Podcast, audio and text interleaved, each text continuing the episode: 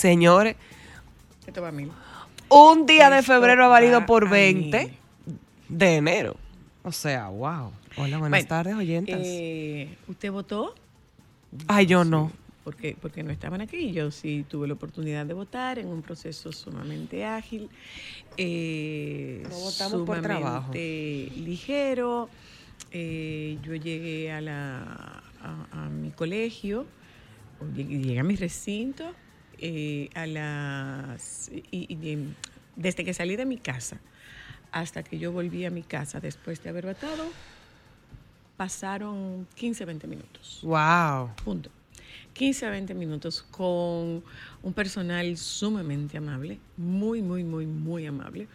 Claro, antes yo había verificado, como te decía la Junta, bueno, es que no aparecí o aparecí fallecida, eh, pero nos dijeron que nos verificáramos. Había una, había una, eh, había un paso previo, usted se verificaba y efectivamente podía ver que ese fuera su, que ese fuera su, que se fuera su colegio, que se fuera su recinto, que se fuera su colegio. Eh, hay un tema aquí, señores. Yo recuerdo de pequeña que se decía que el que no canta no come bizcocho. Entonces, eh, el tema de la abstención, que fue muy elevada la abstención, Qué pena Voy un poco por eh, los pobres eh, y, y recalco, los pobres con, con negrita, entre comillas y subrayado. No que eso es para los ricos. ¿Y quiénes son los ricos? Vamos a ver. O sea, a mí particularmente me resulta tan chocante el que, eh, el que la propia gente se, se divida entre pobres y ricos, cuando que, lo, que no hacen nada por los pobres. Primero, nosotros sabemos cuál es el rol de un eh, regidor, sabemos cuál es el rol y nosotros hemos hecho muchísimos programas aquí. eh, nosotros, nosotros eh, aquí hemos hablado muchísimas veces, muchísimas veces acerca de, acerca de el rol de un regidor, qué hace un regidor, qué hace un legislador, pero parece que todavía no sabemos, todavía no lo tenemos claro. Entonces, si usted no va a votar, pues usted no tiene usted no tiene derecho a reclamar, porque es la única oportunidad en la que nosotros todos estamos en la misma posición y en el mismo nivel. Eh, que si se compró cédula, que si se compraron votos. Bueno, yo entiendo lo del alquiler de la cédula, no es que se compra. Yo creo como que la cédula se, Las cédulas se hipotecan, las células se, se empeñan y después le van a devolver a usted la cédula. Lo de la compra de votos, ¿cómo uno puede verificar que efectivamente con esta boleta, eh, porque cuando, cuando yo comencé a votar, eh, las boletas eran la boleta múltiple. ¿Y cómo era la boleta múltiple? Una boleta por cada uno de los de los candidatos y de los partidos. Entonces a ti te entregaban un fajo de, de boleta. Tú sacabas por quién tú ibas a votar, tú la doblabas y tú la depositabas en la urna y te llevabas el resto. Ahí sí tú podías comprar un voto porque si eran 16 boletas yo tenía que regresar con 15. Ahí yo podía confirmar que efectivamente tú pudieras venderme tu voto. Pero venderte el voto eh, cuando yo no tengo cómo confirmarlo, porque no es legal tú votar y fotografiar tu, fotografiar tu, vo- tu voto. Eso no es legal.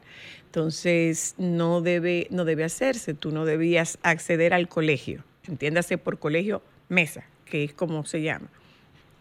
Tú no debes, ah, tú no debías sacar el teléfono y fotografiar tu voto. Entonces, ¿cómo se puede comprar? ¿Qué es lo que yo, qué es lo que yo veo desde aquí? Señores, eh, un, poco de, un poco de humildad no le hace daño a nadie. Un poco de humildad no le hace daño a nadie. Humildad para, para los ganadores. eh, no es para nada elegante ensañarse con, con los, con los candidatos derrotados. Pero eh, estos, estos candidatos que no fueron seleccionados, ¿qué tal que usted se junte y diga, señores, vamos a ver, ¿qué nos pasó? ¿Qué ocurrió? Eh, y no buscar culpas en terceros, no es buscar fiebre en sábana. Eh, va- vamos a ver qué nos pasó, dónde nos equivocamos, en qué fallamos, cómo podemos, cómo podemos remontar y que a nivel de las presidenciales, pues que y las, las legislativas, porque con las presidenciales es uno o, u otro, pero con las legislativas hay tantísimas más opciones. Entonces, ¿qué tal sentarse y como equipo eh, y revisar las propuestas que tienen los distintos partidos políticos a fin de, de- saber dónde existen posibilidades de mejorar, eh, con qué nos equivocamos, dónde está nuestra fortaleza, vamos a hacer mayor uso de nuestra fortaleza, pero eh, que la abstención haya sido la que haya decidido este proceso, eh, quizás es un buen llamado de atención para que revisemos lo que está ocurriendo con nuestro sistema de partidos, si está o si no está o si no está agotado. Entonces, vamos a ver de qué manera. Yo, yo lo que creo es que hay que sentarse, señores, siéntense. Cuando pase este furor, cuando pase esta, esta, este tsunami emocional para derrotados y para vencedores, señores, siéntense, siéntense, revisen, repau- re- re- repauten, reconsideren, reconsideren. Nosotros, eh, yo particularmente voy a votar, pero ¿por quién estoy votando? ¿Qué propuestas están haciendo? ¿Qué propuestas conocemos? Eh, ¿cuánto, ¿Cuánto conocimos? ¿Cuál fue el nivel de, el porcentaje de votos nulos? ¿Nos enseñaron a votar adecuadamente? Nos enseñaron a votar adecuadamente. Las, la- la- las, las fotografías y los nombres de los, de los eh, candidatos eran microscópicas. Había que llevar prácticamente una lupa para poder verlo. Entonces, yo creo que la Junta, sin creo, la Junta hizo un excelente trabajo. Puedo hablar por mi experiencia, por la experiencia de, de- del recinto donde yo voto, que estuvo a tiempo, fluyó con normalidad y con ligereza, probablemente por las pocas personas que asistieron a votar. Y el proceso fue el proceso fue muy bien llevado, fue muy bien manejado, ahí están los resultados y con relación a No, hombre, no, eso es un voto y, ese voto no hace falta. Le está haciendo falta un voto a- al, al candidato a, a la alcaldía de, de Dajabón. Es un voto. Bueno, dos, porque con uno empata y con dos desempata. Entonces, todos los votos son importantes. Todos los votos son importantes. Y es una responsabilidad que nosotros tenemos como sociedad. Es una responsabilidad que nosotros tenemos con el gobierno del espacio de nosotros. Cuando yo escucho y leo a esta gente, no, que para los ricos, que para los ricos, que para los ricos, que para los ricos. Señores, sepan ustedes que esos que ustedes llaman ricos, que no lo son, o que no lo somos, eso que ustedes llaman ricos, tenemos nuestra propia ciudad. Porque nosotros tenemos que ocuparnos de sacar la basura, tenemos que tener cisterna, tenemos que tener planta eléctrica, tenemos que tener eh, vigilancia y todo eso nosotros tenemos que pagarlo aparte. Todo eso nosotros tenemos que pagarlo aparte, de manera que en los espacios donde nosotros vivimos, así como está la ciudad real, así como está Ciudad Juan Bosch, son, son pequeñas ciudades, son pequeñas ciudades que tienen un alcalde que es el presidente de, de la Junta de Vecinos. Entonces, no nos quedemos en esta comodidad, no nos quedemos en esta, en esta eh, eh, eh, inercia, pero más en, en esta apatía, no nos quedemos en esta apatía. Ahora, de parte de los, de los distintos partidos políticos, ¿Qué tal hacernos una propuesta que nos mueva? ¿Qué tal hacernos una propuesta que nos resulte atractiva? Porque la verdad, la propuesta a nivel de regidores eh, no era una propuesta atractiva. ¿Por qué? Porque no se conocía o se conocía muy poco.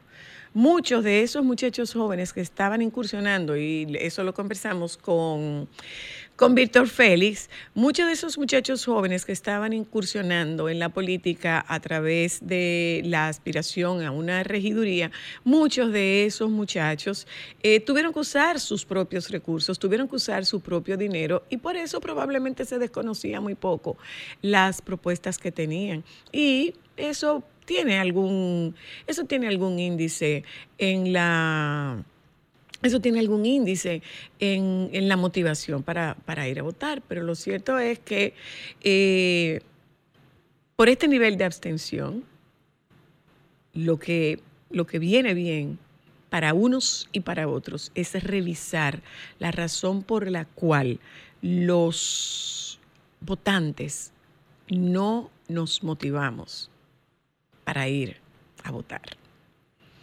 Felicidades a los ganadores, felicidades a los ganadores y que esto les sirva de lección para bajarle un poquito, como diría, eh, como diría el poeta Pablo McKinney, y que esto les baje un poquito a aquellos que están borrachitos de éxito y al mismo tiempo a aquellos que quieren colocar la culpa donde no hay responsabilidades. Ya volvemos.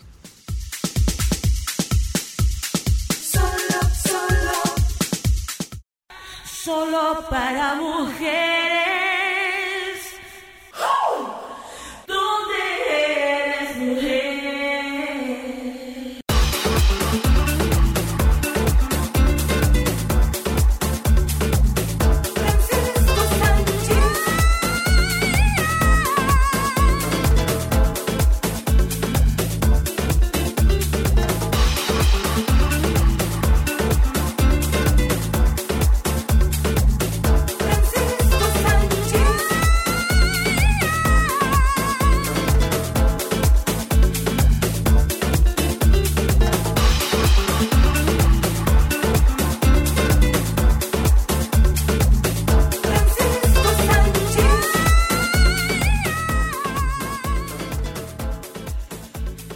Hola, baby. Hola, buenas tardes. Dime cómo estás. Bueno, yo estoy bien. Hola. Joan. Saludos, Joan. Que Joan acaba de regresar de viaje, tú, oye, y no le trajo... Y llegó como guaso, no le mi trajo amor. nada. Ah, ok, Ay, no. te cayó tu Me boca. despido, Mira, me despido. Oye, algo, te estaba desacreditando el otro. pedir El de al lado tuyo. Espera, y tanto que le gusta pedir. Oye, lo que Junto dijo. con otros. Y entonces Diantre, no. Alejandro, y tú desacreditándolo. Escucha, pero escucha. Pero nada, eso, bueno, pero esa es una forma también de ustedes agarrarse de eso ¿De qué? para que la próxima vez lo tuyan. Ah, pero No, tú mi sabes, amor. mi amor, que en silla de ruedas lo dejaremos. Fue Alejandro que lo tuyo y dijo, él vino con las manos vacías. Así normalmente pasa con todo el que le, le gusta que le den y pedir. Eh, mira, ay, baby, ay, tú sabes que yo me encontré. No, yo, te- yo le tengo que poner esto a, a- a- a Francisco. Eh, yo te voy a poner esto, baby. Eh, porque a partir de ahora no es ha surgido un problema, como se dice. No, ¿y cómo es que se dice? ¿Cómo es que se dice a partir de ahora? Eh, pensé incorrecto. Ah, sí. Hay un baby, hay una, hay un Ay, pero Dios mío, este, ¿y por qué que la gente se pone así? ¿Cómo? Sigue, Que cuéntame. hay un filtro que la gente se ve como una caricatura. Qué cosa tan grande, ¿eh? Tengo un amigo eh, que hace eso, pero yo lo que me pongo a pensar, y es que ellos se piensan que la gente no se encuentra con ellos de manera personal. Yo pienso o que se dan no. cuenta que es una fingición, como diría una Pero yo- amiga pero- mía. ¿Qué es Yo- una qué? Una fingición. Fingición. Muy Mira bien. lo que Yo pasa. pienso que no, que- que ellos no, es creen que ahí no. Hay, ahí hay rasgos de un trastorno. Ahí hay rasgos de un trastorno. Ay, pero, pero un trastorno, pero yo te estoy hablando. Sí, hay yo no rasgos te de un trastorno, mandar, hay un trastorno. Entonces, ¿cómo fue que dijiste? Esta niña es una muchachita, que te digo, 8 o 10 años tendrá. Y ella ha dicho, búscalo, Cristal, para compartirlo con el baby. Ay. Y ella ha dicho Ay, sí, para que San Valentín. en San Valentín ella estaba esperando que le iban a llegar muchas cartas. Se quedó seca. Que ella estaba esperando que le iban a llegar muchas cartas. Y tú sabes lo que ella dijo cuando no le llegaron cartas. Pensé incorrecto. Pensé incorrecto. Ay, Ah, Jesús. ok. Bueno, pero eso Ay. cuando Seca me pata, quedé. sigue Pensé incorrecto. Viendo Seca. las ay con suerte. Las, sí, Sí, cuéntame. no, claro, pero dime. ay dichosa, mira, dos cosas. Óyela aquí, baby, óyela. Oye, óyela, baby, óyela, óyela, baby. Yo pensando con una, muchas personas me van a aceptar, a mí tú sabes, eh, pensé incorrecto. ¿Y qué pasó? Muy Nadie bien. me hizo carta a mí. Nadie. A la Se quedó seca, Pensé dijo. incorrecto, Pensé baby. incorrecto. A partir de ahora, mi frase, pensé incorrecto. Les comento que ya está en la India Miss Mundo Dominicano María Victoria Bayo Martínez. La- bueno, nuestra representante ya está porque la edición del Miss Mundo es la final del Miss Mundo. eh, es el 9 de marzo. Ajá. Entonces tú sabes que estas niñas hay que batirla durante un mes allá, porque ellas van a estar Hay que batirlas durante un mes Bueno, lo que pasa es que ellas van a estar en la final. Bueno, la final es el 9 de marzo y eh, lo que pasa es que ellas no se van a concentrar en un solo lugar en la India. Ajá. ajá. Ellas van a estar en varios en varias provincias y en varios estados en la India. Tengo entendido, por ejemplo, que eh, llegaron a Nueva Delhi, Ajá. que es la capital, sí. Sí, sí, sí, sí. Y ahí mismo tenían, óyeme, que recuperarse y todo eso, porque volaban a otro lugar, que es como, eh, no sé específicamente, estoy buscando el lugar donde se inicia la competencia de mi mundo, la, la concentración de estas candidatas. Y la verdad es que no, yo tengo mucha confianza en esta niña porque no solamente físicamente, conozco a María Victoria desde que tiene 12 años Ok.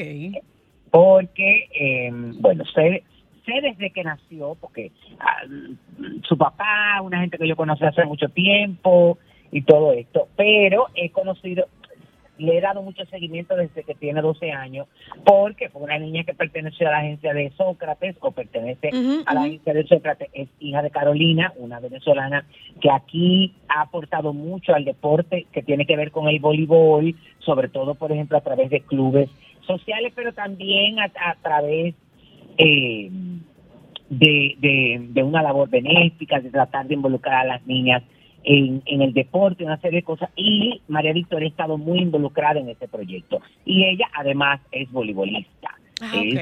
eh, y es una muchacha que, que, que la verdad es que tiene muy buena formación, tiene muy buenos valores. Yo pienso que puede ser una eh, excelente Miss Mundo. Qué bueno. Y entonces, nada, está, ya empezó eso. Una noticia también muy buena y es que, eh, bueno, eh, esta es la edición número 39 de Premio Soberano eh, y va a tener su calle en eh, los Estados Unidos. Ah, soberano. La Plaza, Las, la Plaza Las Américas, ubicada en la calle 175 y Broadway, en el corazón del Washington Heights, será rotulada como Premios Soberano Boulevard. Ah, un muy bien. histórico gracias al apoyo del concejal dominicano y Danis Rodríguez Ah, sí. y los ejecutivos de Univisión y por primera vez eh, esta ceremonia va a ser transmitida eh, por el canal Univisión 41, el servicio streaming en español de VIX, pero no dice la fecha cuándo es que lo van a hacer. Ah, no, no, no, los premios que van a ser transmitidos. pues. ¿Debe ser simultáneo? No. Entonces, ya lo saben, mira, entonces por otro lado quiero, la verdad es que felicitar a todos los ganadores de las elecciones municipales eh, y sobre todo, bueno, Votaste, baby, votaste. Claro, es que óyeme, soy la... Hay que votar. tiene que entender, óyeme, que por más tropiado que usted esté, por más hay que darle importancia al voto. Pero Es claro, pero es claro. responsabilidad y es nuestra voz. Es decir, eso es vergonzoso que en este país la abstinencia haya sido tan alta. La abstención. Porque, la, la abstención, perdón. Eh, porque, porque usted no puede después quejarse. Ya lo sabe. Y, y la gente tiene que entender la importancia del alcalde. El alcalde es la máxima autoridad De la ciudad. ciudad de los municipios. Donde usted vive, de la ciudad donde usted vive, del municipio donde usted vive.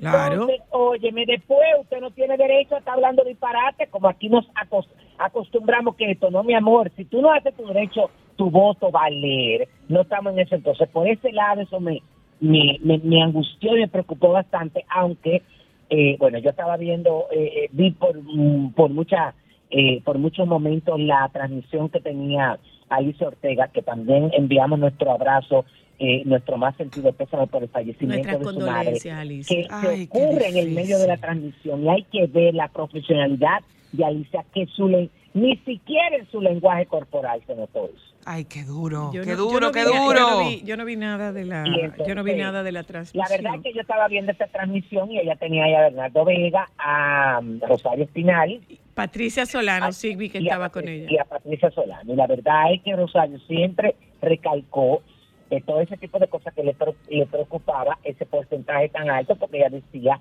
óyeme, por encima de lo que fue la pandemia. Pero Claro. La cuestión es que eh, también ella explicaba ahí que muchas veces pasa en las elecciones congresuales y municipales cuando son divididas y pasa alrededor del mundo que no hay tanto interés, pero también, óyeme, no, no puede suscitar el mismo interés que unas elecciones presidenciales, pero tampoco tan alto. Tan bajo, tan bajo, eh, digo, tan baja la, la, la votación. Bueno, yo te voy a, yo te voy a decir algo. Yo no es que me preocupa, pero sí estoy viendo, o sea, volvemos al mismo punto, Francisco. La gente está muy, de- según lo que he escuchado a mi alrededor, muy desesperanzada, muy desmotivada, la falta de propuestas reales.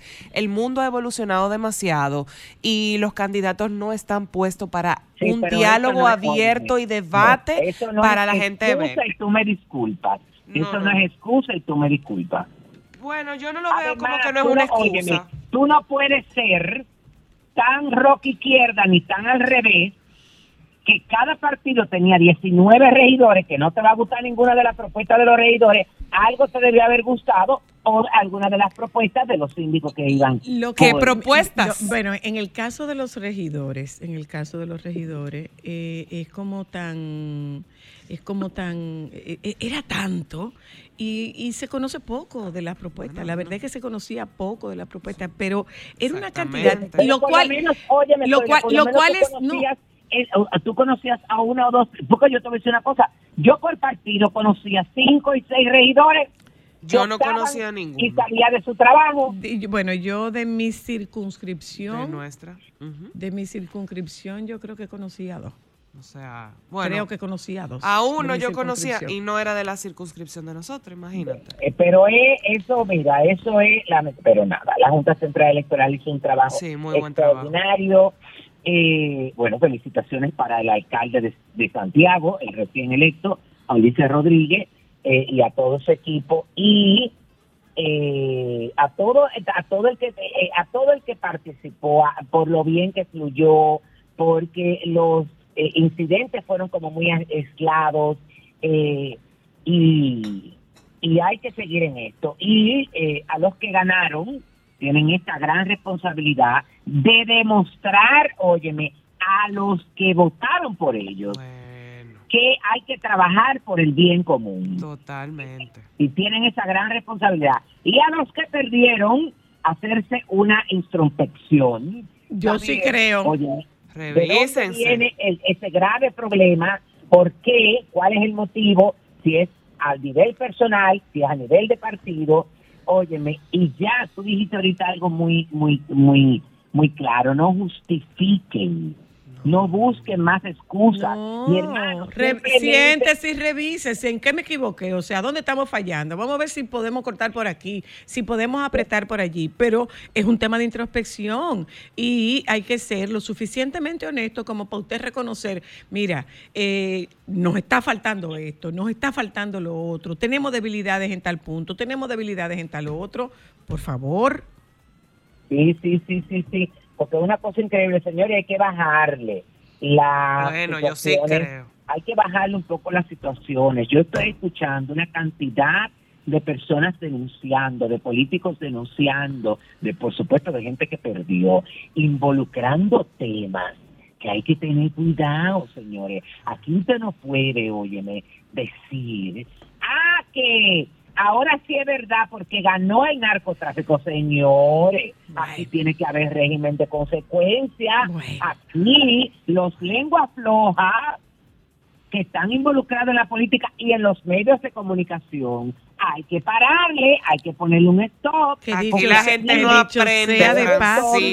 Nada nada. Que dicho sea de paso, o sea, yo celebro eh, ese crecimiento de Betty Jerónimo, señores. Ah, Y mucha gente quiere desmeritar a, a Betty, planteando, eh, poniéndola como que es de bailarina, pasó a, a alcaldesa electa. Sí, ella comenzó como bailarina entiendo, y hacía un trabajo con mucha dignidad como bailarina y ha hecho y ha hecho un trabajo digno y se ha preparado y ha estudiado. Recién acaba de, de creo que fue una maestría que concluyó en municipalidad o algo, eh, municipalidad, Yo creo no que fue que lo vi. O sea, la gente tiene derecho a crecer, la gente tiene derecho Además, a evolucionar tiene- y qué bien, años, o sea, es, es un- la un- primera, es la primera mujer que será la alcaldesa de, de Santo Domingo Norte.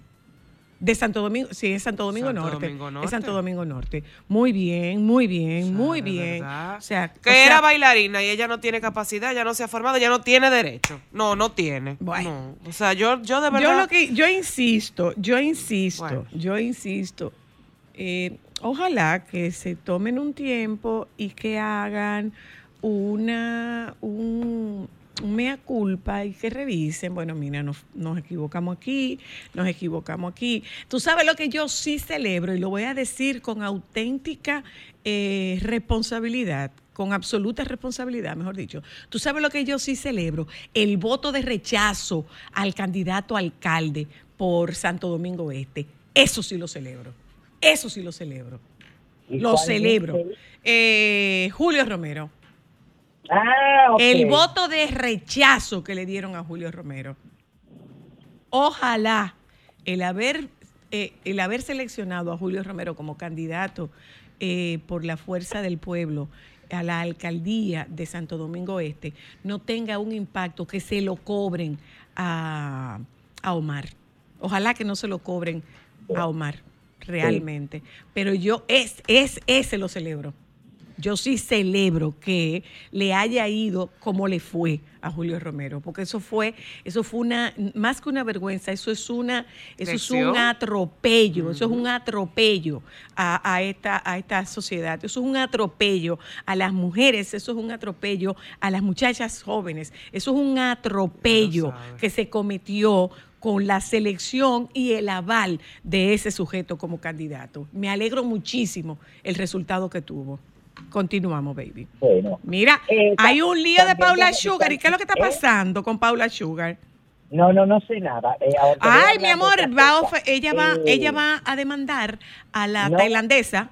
Bueno, no, realmente no sé nada. Bueno, no solamente a ella la va a demandar, va a tener que demandar, porque si ya está demandando la organización de mi universo, ahora mismo ella solamente tiene el 50%, va incluido el empresario mexicano y, toda la- la- y todos los nuevos ejecutivos que acaban de nombrar. Ya.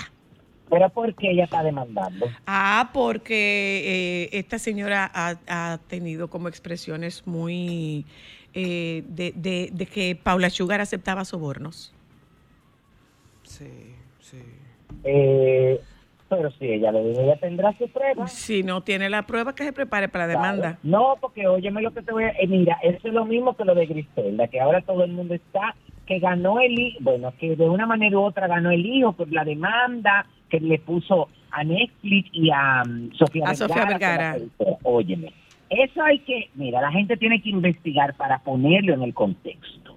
Este muchacho, según dicho por él, se le acercaron o él buscó varias plataformas de streaming porque querían hacer la vida de Griselda Blanco. Ujú. Entonces, en un- una de esas, él se reunió con Netflix y no llegaron a ningún acuerdo.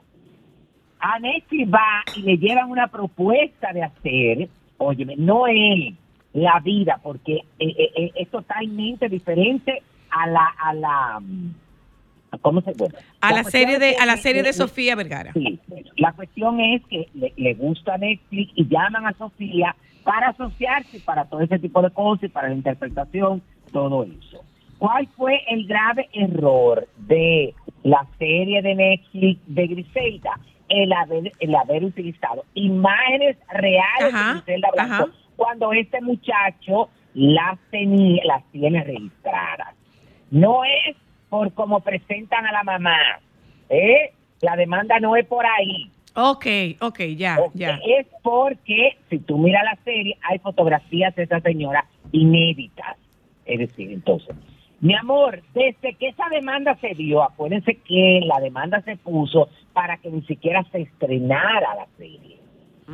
Y la serie como quiera se estrenó, ¿por qué? Mi amor, porque seguro lo llamaron a capítulo y le dijeron, mi hermano, óyame, le vamos a dar su dinero, pero vamos a esperar, óyeme, que el impacto que tenga la serie, que te va a convenir, mi amor, y efectivamente se esperó su tiempo y le dieron su cuarto. Muy bien, Pero ven Y al acá. final era lo que él andaba buscando. por supuesto. Como debe de ser, Por ya. supuesto.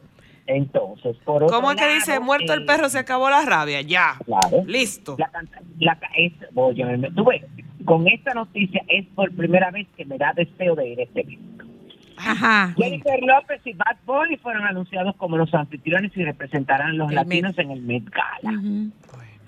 Qué combinación ¿Y más interesante. Dime, dime. Metropolitano de New York, Met Gala, que va- se va a celebrar el próximo 6 de mayo, eh, junto a Jennifer López y Bad Bunny estarán Zendaya, que es ahora mismo la actriz del momento y el ícono de moda del momento, y el actor Chris Hemsworth, quienes también van a dar la bienvenida a esto.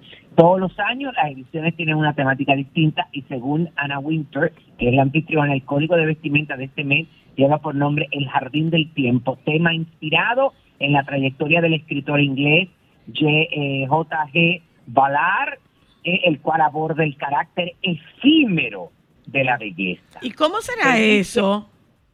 ¿Eh? ¿Cómo Sí, será eso? Porque yo nunca, o sea, que eh, Bueno. será tipo una alfombra roja, ellos van a No, presentar. no, no, no, ¿o yo no me refiero a eso, me No, no, refiero al tema, me refiero al Gala, tema. óyeme, el Met Gala tiene aquella gran alfombra donde la gente Sí. tienen que ir vestidas eh, inspirados en el tema, que en este, le acabo de decir cuál es el nombre ajá. del tema del Jardín del Tiempo, y esto, donde, estos mucha, donde estas figuras son anfitriones, la idea es que ellos sean como el anzuelo para que la gente pague por ir a el Met Gala, eh, claro, si te llega la invitación para estar en una de las mesas eh, de que son asignadas a celebridades y una serie de cosas, pero acuérdate que ese evento específicamente que tiene un espectáculo con artistas que rueda el champán, que rueda todo eso, no se divulgan fotografías porque eso es totalmente privado.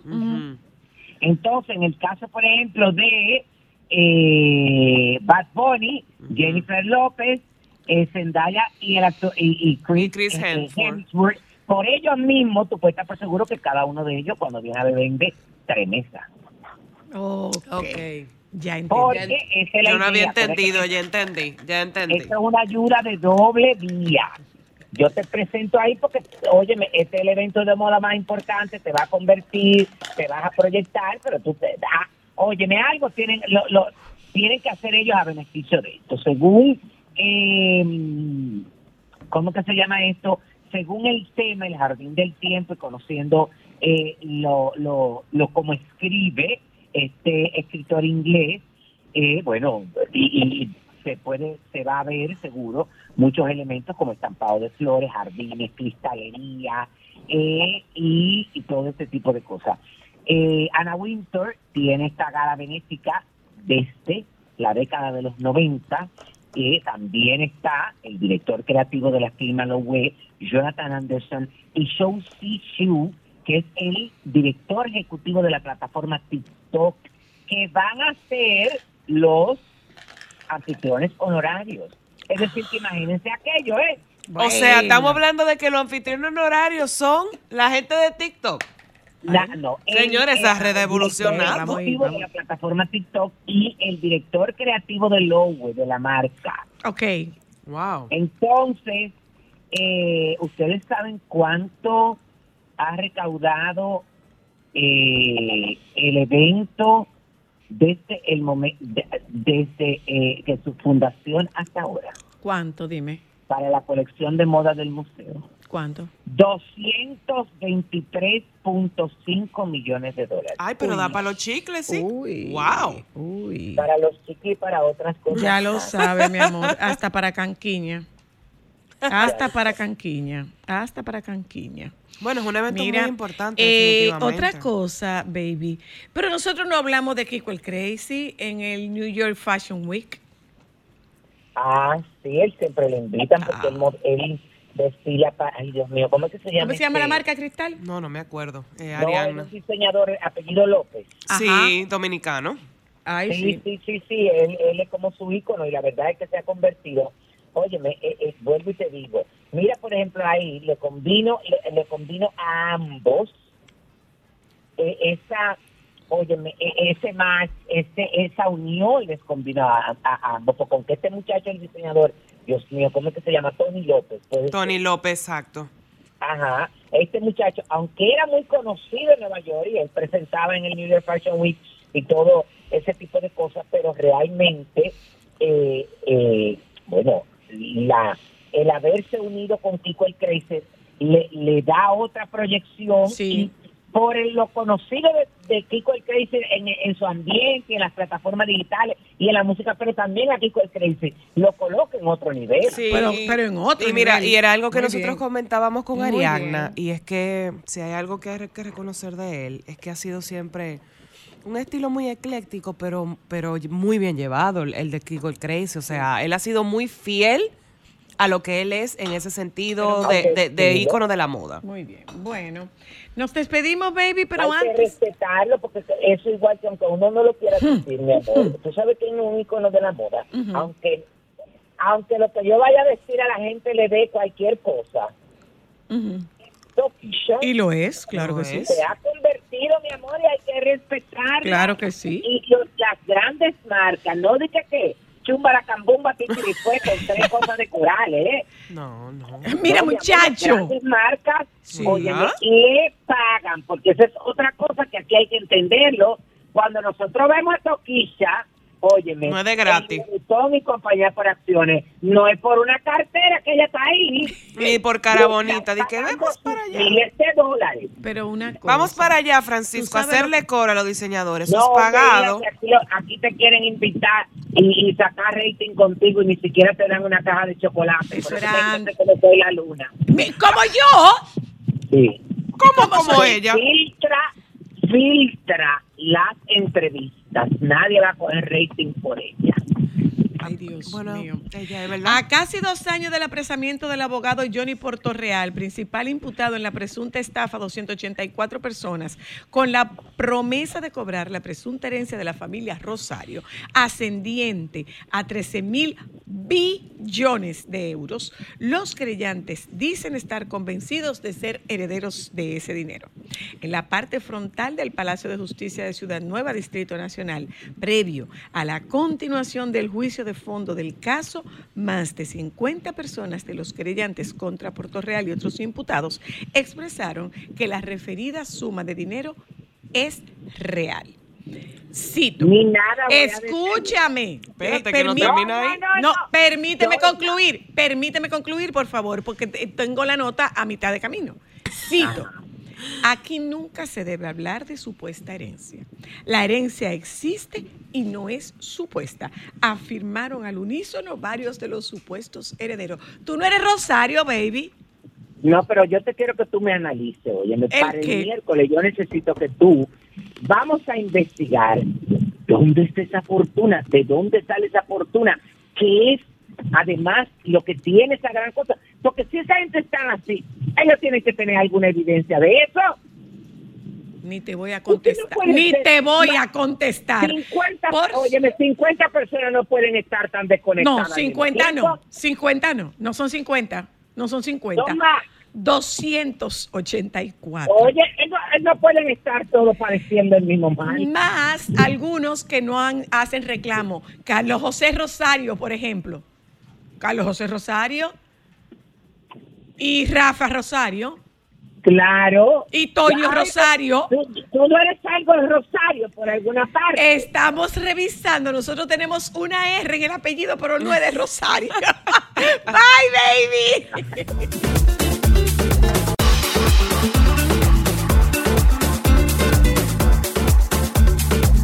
Solo para mujeres.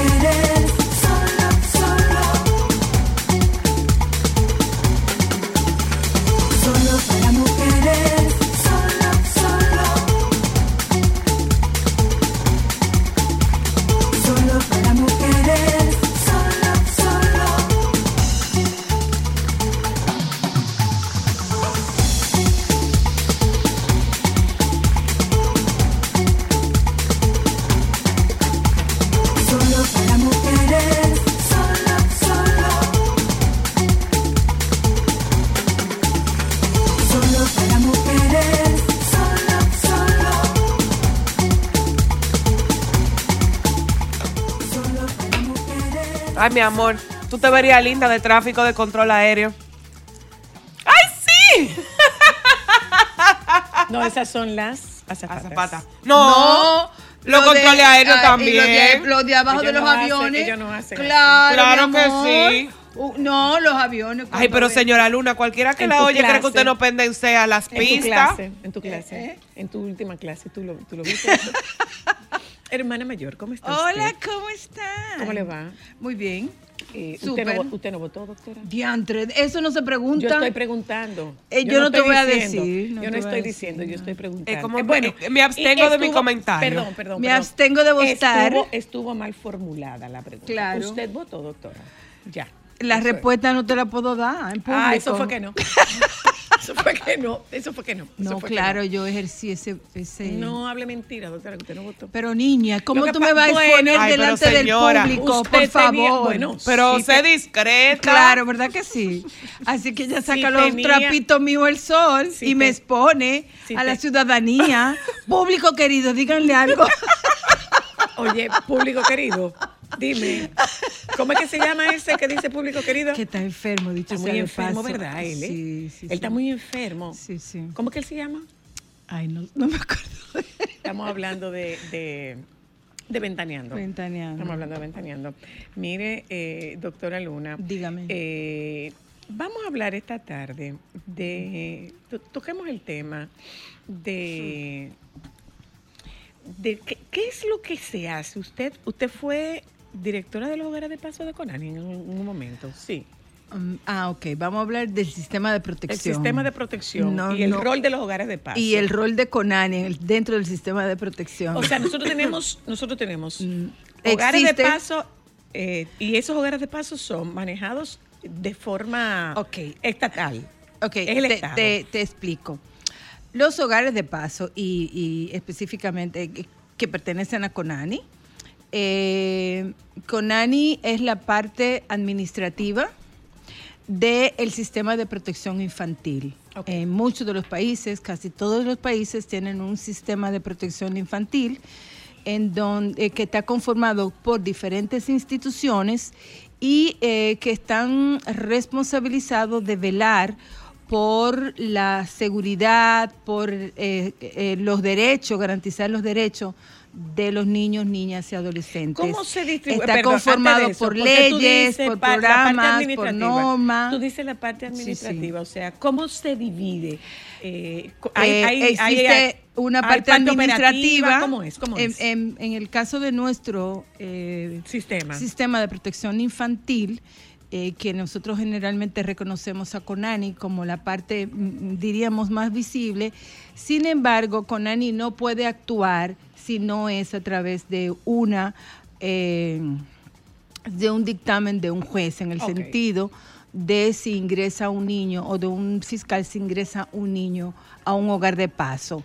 Conani es la parte administrativa, es la que ofrece los servicios eh, y sin embargo tiene otras atribuciones y es garantizar que los derechos de los niños, niñas y adolescentes en nuestro país se, se- se protejan. En el caso de que un niño o una niña o un adolescente tenga alguna condición, alguna situación que ponga en riesgo o que se vulnere uno de, de- De sus de sus derechos. derechos, entonces eh, ex- eh, hay una medida de protección. Eh, ¿Cómo se articula esa acción? Hay en la parte administrativa, como le dije, está Conani, pero también en la, la otra parte es la parte judicial. De la Procuraduría. Que está conformada por los tribunales de niño, niña, adolescente y algunos y la, la fiscalía y hay también eh, otras eh, instituciones del sistema judicial que están eh, responsabilizadas de garantizar derechos y que intervienen en caso de que un niño, niño, adolescente esté vinculado con una situación reconocida como Desde un delito. cero meses hasta 18 años. Sí. ¿O hay una restricción de Mm, edad? no, De no, cero no. meses a 18 años. Eh, de acuerdo a la Convención sobre los Derechos del Niño, cuando nosotros estamos hablando de niños, estamos hablando de una persona menor de, 16, de 18 años. Entonces, ahí se engloba eh, la, la, la, la edad cuando nos estamos refiriendo a niños o para mayor eh, eh, reconocimiento personas menores de edad, aunque en algunos países y aquí en nuestro país utilizan la, el- la terminología menor, lo cual eh, se considera mm, peyorativo, lo que nosotros tenemos Ajá. que referirnos es como una persona menor de edad. Ah, o sea, menor- completo. Menor no es menor de No. edad. Men- espera, menor es peyorativo. Sí. Así como tú dices, discapacitado. Ah, Exacto. sí, una persona sí. no es discapacitada, es una persona discapacidad. con discapacidad. Ah. Porque eso no lo persona define. exactamente no lo define. Entonces, eh, un poco esto es una recomendación para todas las personas de los medios de comunicación y las personas que de los medios escritos que muchas veces se refieren, inclusive personas del propio sistema, muchas veces se refieren a los menores. Y entonces esto, eh, de acuerdo a nuestra ley, 136-03 y también en la Convención sobre los Derechos del Niño, pues la forma adecuada, es menor de decir, edad. persona ¿Qué, menor de qué edad. abarca eh, la estadía en uno de esos hogares de paso? Si hay un, si hay un plazo, Ok. ¿qué, qué abarca? Y cua- hasta donde tú, hasta donde tú estuviste, ¿cuántos hogares de paso tenemos? Mira, yo no me quiero referir específicamente a la condición, a la situación de Conani. Eh, No, no, eh, pero es para saber, para saber con cuántos contamos. Eh, Porque, por ejemplo, nosotros mm, tenemos una deficiencia de casas de acogida para mujeres víctimas de yo- violencia. Yo, te puedo decir, eh, cuando un niño, cuando un niño, una niña em, puede y es ingresa a un hogar de paz, o sea, el sistema de protección se activa cuando hay una condición de riesgo para un niño o una niña. Esto puede, puede ser una condición eh, que los papás no tengan las capacidades eh, parentales, que los papás estén en una condición de, mm, por ejemplo, uso de alcohol, droga, eh, que exista negligencia, inclusive que haya ah, maltrato, abuso físico. Eh, e- es decir, que el niño se encuentre en una condición que sus necesidades no estén cubiertas satisfactoriamente. Entonces, de acuerdo al grado de riesgo que tienen estos niños, es la intervención. Se supone que los sistemas de protección, todo, y me refiero a, a todos los sistemas de protección, eh, eh, se plantea que las intervenciones es de acuerdo al riesgo que corre el niño. Por ejemplo, si tú tienes un niño que, y que se da mucho que las, una mamá dice, no, es que yo no lo aguanto, yo quiero que le ingresen a Conani. Eso es una suposición incorrecta, porque para que un niño o una niña entre a Conani, eh, o entre a un hogar de paso, exactamente, necesita Cumplir tener una condición De que- riesgo. de riesgo importante, es identificado por un equipo y entonces se toma esa medida de protección porque es una medida de protección que establece, se tra- atraviesa a un procedimiento legal y que se plantea que es una medida eh, Temporal. temporal. De acuerdo a nuestra ley, un- una persona no puede estar institucionalizado, un menor de edad no puede estar institu- institu- institucionalizado más de dos, de, de- supuestamente en los hogares nuestros seis meses, pero por ejemplo la Convención sobre los Derechos del Niño plantean que no pueden estar más de dos años institucionalizados, porque ¿qué pasa? Eh, el entorno en donde un niño se debe desarrollar es la familia, entonces los niños necesitan estar con sus familias. E inclusive hay muchos países que niños menores de tres años no lo institucionalizan. Ok. Lo que utilizan es lo que se llaman el acogimiento de emergencia. Diga, ah, ok. Que son los Es hogares de familia. ¿no? Son familias que están identificadas. Por ejemplo, si tú tienes un bebé que ha sido abandonado, que, eh, que está en riesgo eh, por diferentes situaciones, esos niños no deberían de ir a una institución, deben, deberían de ir a una familia. ¿Por qué? Porque cuando los niños están institucionalizados, hay un impacto muy negativo en su desarrollo ¿Qué es insti- infantil. ¿Qué es institucionalizar a un niño? que se le ha pasado toda la vida en el sistema. No, no, déjame Eh, eh, ¿Qué es- una qué es institucionalizar a institución, un bueno, niño? cuando tú institucionalizas a un niño o a una persona, es cuando tú lo ingresas a una institución donde va a vivir, donde hay un grupo de personas que están eh, conviviendo y entonces hay determinadas actividades para la, la convivencia y algún tipo de intervención. Una Vamos a ver, pregunta. espera, espera, espera. Eh, eh, eh, antes, de, antes de eso, doctora, ¿qué diferencia hay entre un hogar de paso, un hogar de acogida y, una, y, y un orfelinato? El término orfelinato ya no se usa. Tampoco se usa. No, ¿Cómo se- no se, se dice usa. ahora? Inclusive, eh, vol- vuelvo a insistir en que los niños no deben de estar institucionalizados. En muchos países se utilizan, en países pobres, se utiliza la institucionalización para de responder a un niño que vive en pobreza. Sin embargo, lo que estamos haciendo es limitando la posibilidad de que ese niño se eh, desarrolle en una familia, que es donde de- debería de estar, y en un entorno comunitario, en la comunidad, en tu pueblo, eh, en, en tu, eh, en tu región, con En tu, tu gente. Exactamente. ¿Por qué, por ejemplo, los internados se quitaron? Por ejemplo, un internado es una institución. Sí. Entonces, Sí. porque se, de- se, se demostró que eh, tú pierdes muchas habilidades y muchas capacidades al estar eh, circunscrito a un solo ¿Es un, grupo. ¿Es un confinamiento? Exactamente, ¿Es un y tú no tienes un, un compartir con, con- con la sociedad. Entonces, volviendo al tema de la institucionalización, esta se hace de manera... ¿Cómo eh, se dice entonces si no se dice orfelinato? bueno, lo- lo- los, los centros pueden tener nombres muy específicos, Ok. Eh, pero lo que te quiero decir es que los huérfanos no, necesi- no necesariamente tienen, Tienen que estar en una institución. Lo que se plantea es que si tú tienes un niño que está en riesgo y que su familia de origen, papá y mamá, no pueden atenderlo, la recomendación es colocarlo en una familia, una de acogida. Que es lo que los gringos llaman el foster Es home. foster home. ¿Qué sucede? Eh, esto es un, un programa, o sea, que existe un programa de familia sustituta. En otros países, las familias sustitutas son familias que son identificadas, que son calificadas y aparte de eso tienen una remuneración económica. Las familias. Las familias. En algunos países se, se conoce, por ejemplo, que esto pudiera ser de alguna manera un negocio. Eh, y de acuerdo a la condición de- del niño o la niña, eh, existen hogares que son, o familias de acogidas que son especializadas. Por ejemplo, si tú tienes un niño con una condición de, de discapacidad o una enfermedad rara o, o un retraso mental importante, más que institucionalizarlo, tú lo colocas en Con una, una familia, familia. especializada, con cuidados especializados.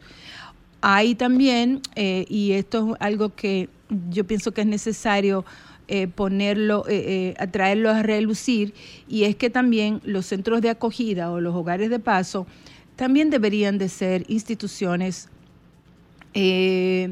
con un perfil específico. Lo que ha estado ocurriendo en nuestro país, que ha generado muchas denuncias, tiene que ver porque los perfiles de los niños que ingresan a esas instituciones no están eh, eh, eh, especificados. ¿A qué usted Por se ejemplo, refiere cuando dice perfiles? Y déjeme esa pregunta ahí para que Cristal tú haga tu pregunta. Ya yo no me acuerdo. Ay, lo, lo siento. Lo lamento, pero ya no me acuerdo. Lo eh, siento. lo que pasa es que en los últimos años, y ¿A, esto, qué te, a qué te refieres cuando A- a dice eso voy, mira. Eh, en los últimos años, y esto es una realidad que pasa en muchos países y en muchos eh, ser- se- eh, sistemas de protección, por ejemplo, en España, en Londres, donde eh, se hace mucha investigación y donde hay mucha eh, estudio en relación a, qué es lo mejor para los niños, se ha, se ha determinado y se ha descubierto, o se ha puesto en evidencia que en, los- en las últimas décadas muchos niños ingresan a los centros de acogida con muchos trastornos mentales, con muchos trastornos de conducta. Entonces, cuando tú mezclas una población eh, víctima, por ejemplo, eh, que tú tengas una niña ingresada porque haya sido abusada sexualmente por su papá, por ejemplo, un incesto, a que tú tengas una niña que haya sido víctima de trata y tráfico o que haya estado en una condición de explotación sexual comercial o que haya estado en una condición de calle, son perfiles diferentes, son eh, porque tú ¿Y te vas a estar encontrar separados esos perfiles? por supuesto, deben de estar separados y, y lo más importante es que los sistemas de protección y las atenciones para los niños que están resguardados del- por el Estado, porque eso es lo que eh, esto significa.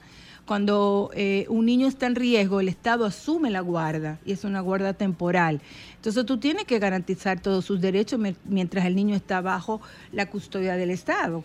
Entonces eh, es necesario que Ah, el niño está bajo la custodia del Estado. Exactamente, del Ok. Estado. Y, y entonces tú tienes que ofrecer todos los servicios que ese niño necesita. Cuando tú mezclas poblaciones, tú vas a tener situaciones de conflicto porque las poblaciones son sumamente distintas. Y se separan estos niños, o sea, se separan por sexo, estos niños. En nuestro país se separan por sexo y se separan por edad, por ejemplo, y eso es bien importante. En algunos países eh, existen centros de acogida que pueden ser eh, de ambos sexos, porque tienen muy bien eh, establecidos los programas. Ahora, lo que yo también quiero significar es que en los sistemas de protección, las personas que dan atención a los niños que están eh, eh, bajo la guardia del Estado tienen que ser personas capacitadas, formadas. Por ejemplo, en España hay una formación específica eh, para los profesionales que van a trabajar en los sistemas de protección. Las personas y los, y los que intervienen y la- la- la- los programas de intervención familiar eh, son también muy prolongados. Es Ay. decir, si tú tienes un niño que está en riesgo o un niño que está institucionalizado, tú tienes que ofrecerles y darles herramientas a los papás para que cuando ese niño Vuelva vuelva a integrarse a la, a la familia, esas Es un tema, debilidades es un que tema de tenían. reinserción, porque Exactamente. o sea, no tiene ningún sentido que tú lo extraigas de un entorno y que ese entorno no se modifique. Exactamente. Ese niño va a volver a lo mismo. Pregunta una oyenta que si que si aquí hay familias que hagan esta, esta acogida y que quién evalúa a esas familias. Bueno, mu- muy buena pregunta. Eh, yo realmente Saluda a, tu de... amiga, saluda, saluda a tu amiga Michi. Hola, Mechi. Eh, pues sí, mira, aquí hay un programa eh, eh, y, y dicho sea de paso, eh, las familias de acogidas están, eh, es- están descritas en la ley 136-03. Es un programa que le ha costado un poco de dificultad al país implementarlo, porque hay que eh, identificar cuáles son las familias idóneas. Y personalmente yo pienso que una de las debilidades que tiene nuestro programa es que no remunera a las familias. Ajá. Entonces yo entiendo y siempre he dicho que eh, es una situación que puede poner mucho más en riesgo a un niño, porque sabemos cuáles son las condiciones de las familias aquí, la falta de habilidades que tienen los papás, eh, eh, los ingresos que muchas veces están reducidos. Entonces requieren de que esos niños sean colocados con un estipendio, no, lo, no es suficiente. El Estado debería cubrir sus necesidades. Claro, decirle, este, eh, te doy ta- esta tarjeta o esto, o que sea un favor para nada. Eh, y estas familias, que son familias acogedoras, eh, entran en un programa de capacitación y de formación. Y hay que darle un seguimiento muy de Pero cerca. eso se hace aquí. O- Eh, o- sí, o lo que pasa o es una aspiración. Bueno, yo no sé en, en qué momento está actualmente el programa, pero sí es un programa que se ha estado implementando eh, poco a poco en nuestro país. Eh, no tengo información sobre la, la efectividad, no, no lo sé, porque sí, sí es una realidad que muchos de los niños reingresan a- al sistema de protección. Entonces, cuando hay un reingreso del sistema de protección, eso plantea que hay algunas intervenciones que no Que están no están siendo correctas. correctas. Eh, yo en muchas oportunidades... pero es de verdad un personal, pers- eh, debe, debe ser un personal especializado. Por supuesto. Eh, eh, te digo, en muchos de los países, el personal que trabaja en el sistema de protección es un personal que tiene una, una cualificación técnica y, y una eh, profesión para, ejer- eh, para trabajar en un sistema de protección. Nadie puede decir como, yo pienso que pasa mucho aquí, a mí me gustan los niños y voy a trabajar con los niños, porque es que tú tienes que tener intervenciones técnicas que son muy específicas. Sí, si tú tienes un sí. niño que tiene un trastorno de conducta y tiene unos padres que tienen consumo de sustancia, ¿cómo, ¿cómo vas a intervenir? Tienes que intervenir la familia. Y los programas de familia son programas que son extendidos. Dependiendo de la condición y de la gravedad de- o de la situación en que está la familia, tú tienes programas que van de 6, 12 y 18 meses. Y hasta que Y- eso y no esto, se... esto- estas intervenciones pueden ser ambulatorias y que los niños Sí. regresen y que los niños regresen a, a la familia. Hay varios, hay varios sistemas. Fíjate que cuando yo estoy hablando de gravedad eh, y, y un niño se institucionaliza, Es la- es o porque sea- no hay otro recurso. Ok, pero esto es en caso de gravedad. Exactamente. Pero si no es un caso grave, No. si es un caso moderado, Sí. si es un riesgo moderado, Exacto. estos niños eh, eh, hacen hacen hacen este, este tratamiento ambulatorio. Deberían de por hacer- llamarlo de alguna Deberían forma. de hacerlo. Lo que pasa es que en nuestro país estos programas no existen. En otros países existen lo que se llama programa de día. Eh, o centros de día, que tú tienes un niño que está en riesgo, lo colocan en estos centros de día, capacita a la familia, pero luego el niño vuelve a la casa. ¿Entiende? En nuestro país, que yo sepa, estos programas no se, no se, no se, no, no- no se se han- eh, no son implementados. Eh, cuando yo escucho mucho eh, sobre cómo se refieren al tema de Conani y las denuncias y demás, eh, desde mi experiencia, yo lo que planteo es que los sistemas de protección son sistemas que son muy, muy caros. Son sistemas que requieren personal técnico capacitado. Son sistemas que no pueden seguir politizados. Son sistemas que tienen que tener protocolos específicos para cada una de las poblaciones. Y tienen protocolos para cada una de las situaciones de vulnerabilidad que tienen los niños. Especializarlos. Yo te voy a poner eh, un ejemplo. Cuando tú tienes una mamá adolescente que o una mamá que no quiere, que no, no, No quería esa criatura hay un término que no me acuerdo, que no se siente eh, identificada. identificada con su maternidad. eh, uno de los recursos que tienen los sistemas de protección en otros países es que esta, esta mamá, tú la preparas para que ese bebé lo pueda entregar en adopción. Entonces, pero tú haces todo un procedimiento, tú tienes todo un protocolo en donde tú, conjuntamente en el hospital, identifica eh, esta, a esta persona, a esta mamá, le va dando acompañamiento y al momento del nacimiento existen también un protocolo específico de cómo se va a tratar esa relación y ese vínculo. Si la mamá quiere tener vínculo con su bebé, cómo se va a despedir.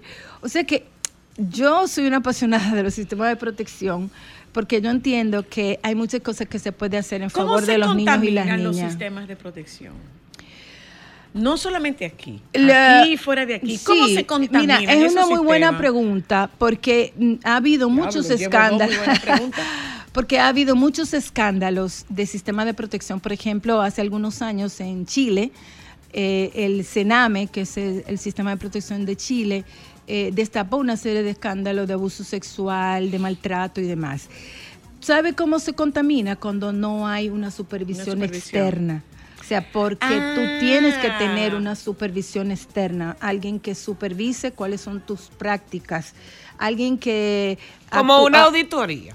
No, no bajo el término per se, sino una persona doliente de fuera que no esté permada por, por la regularidad y la cotidianidad Eso es lo que le da, eso es lo que le da efectividad a los sistemas. Porque, Y volvemos al punto, la evaluación, la revisión constante eh, de los eh, protocolos la- que no lo hacemos. exactamente, Las, capaci- las capacitaciones eh, a- al personal, también es muy importante tú tener un personal eh, que asuma responsabilidades y que se comprometa Yo- a, a no vulnerar los derechos Yo de le los voy a niños. hacer una pregunta, doctora. ¿Y quién cuida a ese personal que cuida? También es muy buena pregunta. Ah, porque bueno. ah, bueno. Aguante ahí, doctora. Déjeme contestar esta llamada. Hola, hello. Mira, yo soy Dígame. de San Francisco de Macorís. Tengo unos hermanos que yo ese canal. Ay, Bueno, Dios, se oye muy mal. llamar, si nos vuelve a marcar de nuevo, por favor. no tiene señor. señal. Pregunto, doctora, ¿cómo, ¿cómo se cuida a ese personal?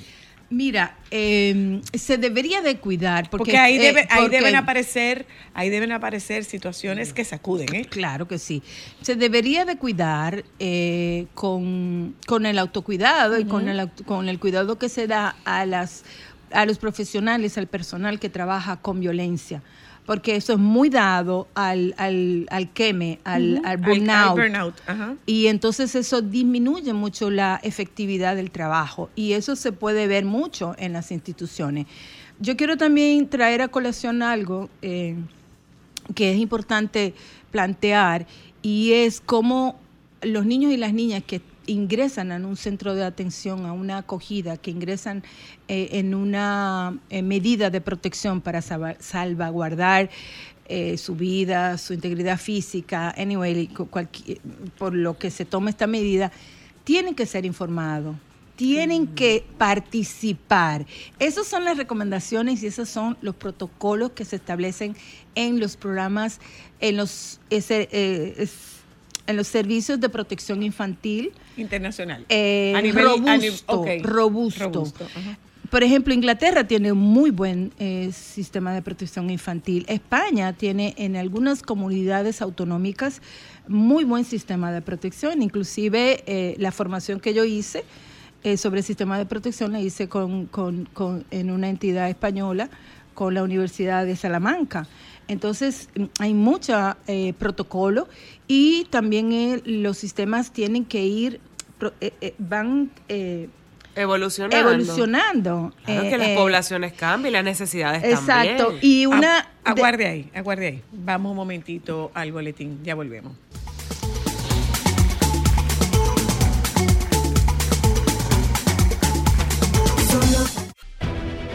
Sol 106.5, la más interactiva. Una emisora RCC Miria. Déjame cambiar tus días y llenarlos de alegría. Solo para mujeres.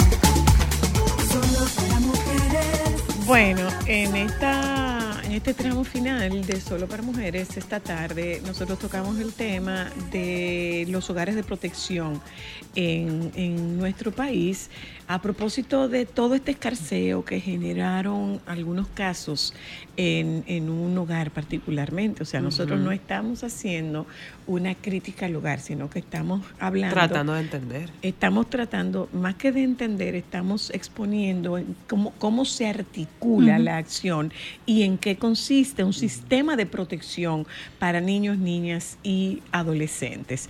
La doctora Luna nos está acompañando esta tarde y la intención de esto es que usted se eduque y que, que usted se eduque, que usted sepa qué decir, pero además que usted sepa qué reclamar. ¿Qué Yo reclamar? tengo va- ¿Qué Que- pedir? Que usted, que usted Sí, sepa qué reclamar. claro, o estoy sea, de acuerdo. eh, usted tiene un niño, ah, pero yo lo tengo en un Conani. Usted sabe lo que usted tiene que Yo reclamar. tengo dos ¿Cómo se preguntas. llega ahí? Adelante. Mm. Mi primera pregunta.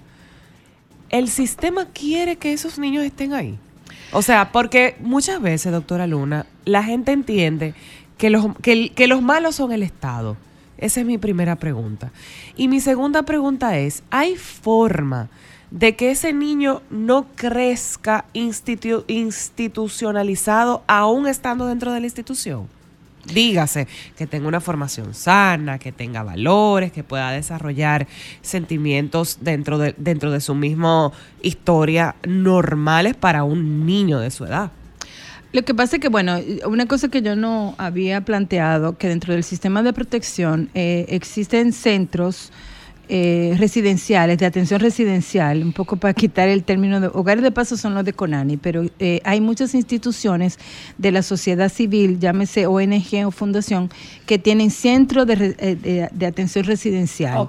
Eh, y hay muchos niños que están institucionalizados por mucho, mucho tiempo, a pesar de que la ley establece que no deben de estar insti- institucionalizados más de dos años.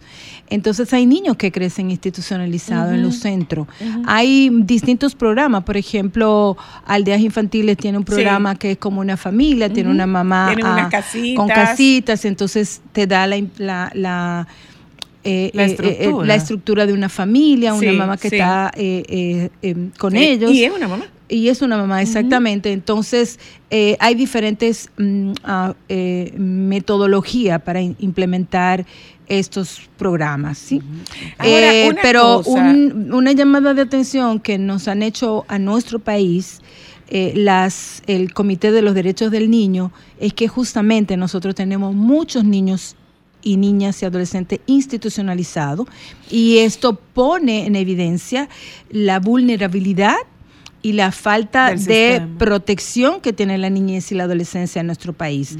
Eh, son ah, llamadas de atención de organismos internacionales. Claro. Que son Eso. observadores Una que ven que estamos haciendo cosa, cosas. eh. Si es, en efecto, de mm, un máximo de dos años, ¿qué ocurre con estos niños, con estas niñas, estos adolescentes que pueden establecer un vínculo con estas familias de acogida y que tienen que ser removidos? ¿Cómo se maneja Eso se da con mucha frecuencia. Los distintos eh, sistemas eh, se puede establecer un vínculo con la familia acogida. Lo que los, lo- los La se establece mucho es que esta es una colocación Temporal. Ahora, en otros sistemas existe lo que se llama la familia preadoptiva. Eso no lo plantea nuestro, nuestra ley, pero por Mm, Que es ejemplo, una tú familia puedes que es como una transición. Exactamente, que tú puedes colocar a este chico, eh, esta niña, en esa, en esa familia, eh, hasta tanto se terminen Todo los la- todo el procesos trámite burocrático, eh, todo el trámite burocrático. Porque lo que se busca es que estén lo- el menor tiempo Posible, institucionalizado. Y yo quiero también eh, señalar algo que a mí Tú me habías parece... dicho algo, perdona, habías dicho algo y es que el niño, la niña, adolescente tienen derecho a saber que van a ser Y la familia, por supuesto, y la familia. Y se supone que hay un plan de caso. Es decir, tú institucionalizas a este niño por este y estas razones y tú vas a detallar el plan de intervención que tú tienes con ese niño. ¿Qué, qué más o menos tú vas a hacer y a trabajar con este niño? ¿Cuál es el objetivo? Y cuál es el objetivo y cuál sería la duración de esta intervención. Entonces eso es muy necesario. Algunos niños que están en un proceso judicial, eh, se, se tarda mucho eh, el que se puedan resolver sus situaciones. O sea, es decir, que hayan sido víctimas de una, un delito eh, o que estén como... O que hayan dije- cometido el delito. no, si cometen el delito, No van a- no no van, van a un hogar. no, no, no. Lo que si son imputables, que y, y- y- y la imputabilidad es a partir de los, De los 13, 13, años, van a, a otro sistema. En el caso nuestro, si hay un niño que comete inclusive un delito y es no imputable, puede llegar a un hogar de paso. Pero yo quiero antes de terminar señalar que existen responsables, instituciones responsables que tienen que participar en el- los sistemas de protección. Llámese salud, porque se tiene que garantizar la salud de, de los niños y las niñas. Educación. En mi caso, en, en la experiencia que yo tuve, eh, Conani invertía mucho dinero en salud. Yo en recuerdo, yo recuerdo el, y el tema del, porque del- se de supone, nutrición. él se supone que eh, estos son recursos que el Estado debe de ofrecer. Proveer. Eh, edu- eh, educación también tiene eh, una Porque gran esos niños se- responsabilidad. son educados ahí.